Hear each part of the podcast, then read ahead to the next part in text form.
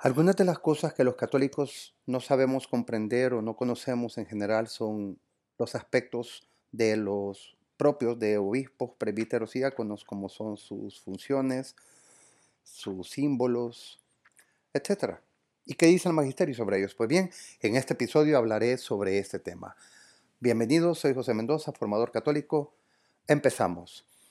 Los obispos, bueno, ellos participan de la plenitud del sacerdocio de Cristo. La palabra obispo proviene del término griego episcopos, que significa vigilante.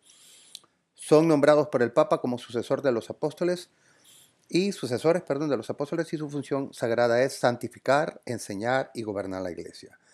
Lean el catecismo, eh, perdón, el Código de Derecho Canónico, en numeral 375 y siguiente. Si no tienen un código, pues pueden bajarlo como PDF. Como maestros de la fe, los obispos instruyen a los miembros de la iglesia sobre la Sagrada Escritura y la tradición. Junto con el Papa, los obispos como cuerpo constituyen el magisterio, la enseñanza oficial de la iglesia, que es infalible en materia de fe y de moral. Los obispos poseen la plenitud del sacramento del orden y por tanto tienen autoridad para celebrar cada uno de los sacramentos. Solo los obispos pueden otorgar el orden sacerdotal y como tal son los encargados de legar el poder sacramental de que Cristo dio a sus apóstoles para que la iglesia continúe santificando hasta que venga de nuevo Él al final de los tiempos. Finalmente, los obispos son ordenados para gobernar la iglesia. El Papa nombra a cada obispo en cada diócesis, iglesia local y particular, que forma parte de la Iglesia Universal y en la cual da única la única, perdón, Iglesia de Cristo Santa Católica Apostólica está verdaderamente presente y operativa. Aunque delega gran parte de su responsabilidad en los sacerdotes y diáconos, el obispo es responsable en última instancia de la parroquia y la vida espiritual de cada católico de su diócesis. Unido a los sacerdotes diocesanos y diáconos, el obispo perpetúa el ministerio de Cristo al anunciar la buena nueva y facilitar el acceso a la vida de la gracia a través de los sacramentos. Y junto al Papa, los obispos también forman parte del colegio episcopal, que es responsable del bien de toda la iglesia. Esta relación entre Papa y obispo refleja la de San Pedro y los apóstoles en la iglesia primitiva. Los sacerdotes son ordenados por el obispo para colaborar con él en la santificación de la iglesia, en la predicación del Evangelio y guiando a los fieles dirigiendo el culto divino y celebrando los sacramentos. Por tanto, los sacerdotes participan en la misión universal de la Iglesia.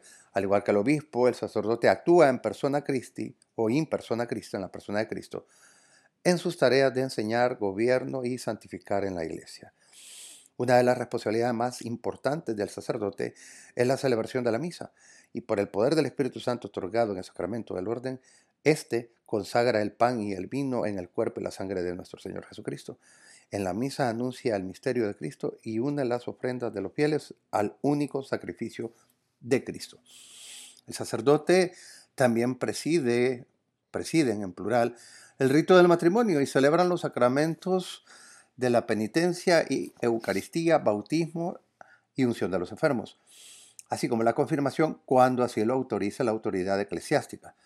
No pueden, sin embargo, celebrar el sacramento del orden concesión que está reservada a los obispos.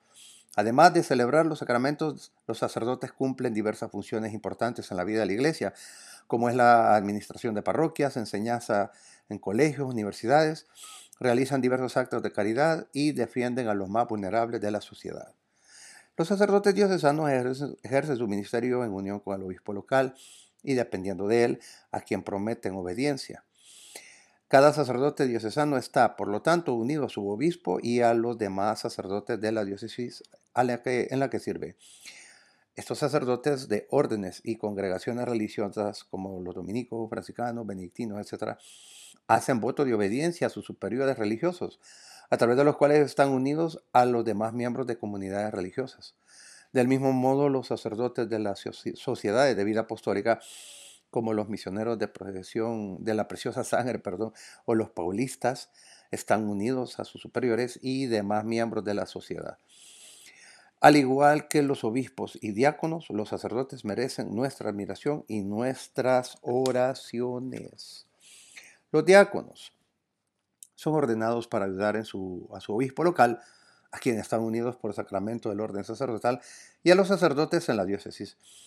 En los hechos de los apóstoles existen pruebas de que en la iglesia primitiva el diácono era el diaconado era un deber de servicio otorgado mediante la imposición de las manos, o sea, el orden sacerdotal. Lean Hechos 1 del 1 al 6. Cristo llama a los sacerdotes a una vida de servicio en su iglesia y en la misa los diáconos leen el Evangelio, ayudan en la distribución de la comunión y en el altar cuando celebra la misa el obispo. Aunque estos diáconos no pueden celebrar el sacramento de penitencia, Eucaristía, confirmación, unción de enfermos, sí pueden celebrar el sacramento del bautismo y presidir el sacramento del matrimonio. Además, los diáconos realizan diversos actos de servicio y caridad dentro de su diócesis, como presidir la liturgia de las horas y exposición y bendición del Santísimo Sacramento, preparar a las parejas para el matrimonio, consolar a los afligidos, bendecir a los fieles y facilitar los ministerios parroquiales. Hoy en día existen dos tipos de diáconos, el permanente y el transitorio. El primero, permanente, sirve con esta capacidad de por vida. Si está casado, debe obedecer al permisivo de su esposa para convertirse en diácono y si ella muere, no puede volver a casarse sin una autorización especial. Si no lo está, en el momento de su ordenación, el diácono asume públicamente la vida de celibato. Por el contrario, un diácono transitorio está ordenado por un diaconado temporal antes de ser sacerdote y por lo general este periodo de preparación, formación y capacitación no dura más de un año. Bien, brevemente lo que todo católico debe saber, cuáles son los símbolos de los diversos grados eclesiásticos. En cuanto a los obispos está el anillo, que es símbolo del cargo que tienen como sucesor de apóstoles eh, de su matrimonio espiritual con la iglesia. El anillo que lleva el Papa eh, se llama anillo de pescador en reconocimiento al cargo que tiene como sucesor de Pedro el báculo, que es el bastón del pastor, y representa su papel como pastor de rebaño. La cátedra, bueno, la iglesia del obispo se reconoce como catedral, que viene del latín cátedra, que significa silla. La cátedra es un lugar donde se coloca la cátedra, la catedral, perdón, es un lugar donde se coloca la cátedra y la sede representa su autoridad en la diócesis. La mitra pretende, eh, prenda perdón, que se coloca en la cabeza de los papas que la han utilizado del siglo X y en el siglo XII se convierte en costumbre para todos los obispos que utilizarán este como símbolo de su cargo. En cuanto a los presbíteros, presbíteros, se me lengua la traba como decimos acá en mi patria. El cáliz y la patena.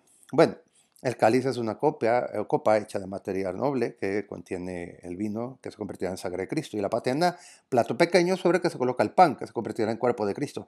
Son símbolos propios del sacerdocio porque el deber más importante de este es la celebración de la Eucaristía. La casulla, originalmente una prenda exterior que se utilizaba para abrigarse, ahora simboliza el yugo de Cristo y su color se corresponde al tiempo litúrgico o fiesta particular que se celebra. Y la estola es por lo general larga, que se lleva sobre los hombros y es signo de la autoridad sacerdotal. Finalmente, el símbolo de un diaconado, bueno, la talmática, que es prenda exterior de manga larga que eh, han utilizado los diáconos desde la iglesia primitiva, la estola, eh, prenda larga de tela que llevan los diáconos sobre el hombro izquierdo, y el libro de los evangelios o evangeliario, que el diácono, como ministro propio de la proclamación del evangelio en la misa, el libro del evangelio evangeliario es símbolo de su ministerio. Bueno, ahora sí, luego de tantos complejos problemas de vocalización, he terminado este episodio. En el siguiente hablaré sobre la celebración de las sagradas órdenes. Bien, me quedo hasta acá. Sin antes, no me voy sin antes pedirles, como siempre, pues que le den like, que se suscriban, que lo compartan, que comenten si les ha gustado. Y bueno, todas esas cosas. Muchas gracias, Dios les bendiga. Hasta la próxima.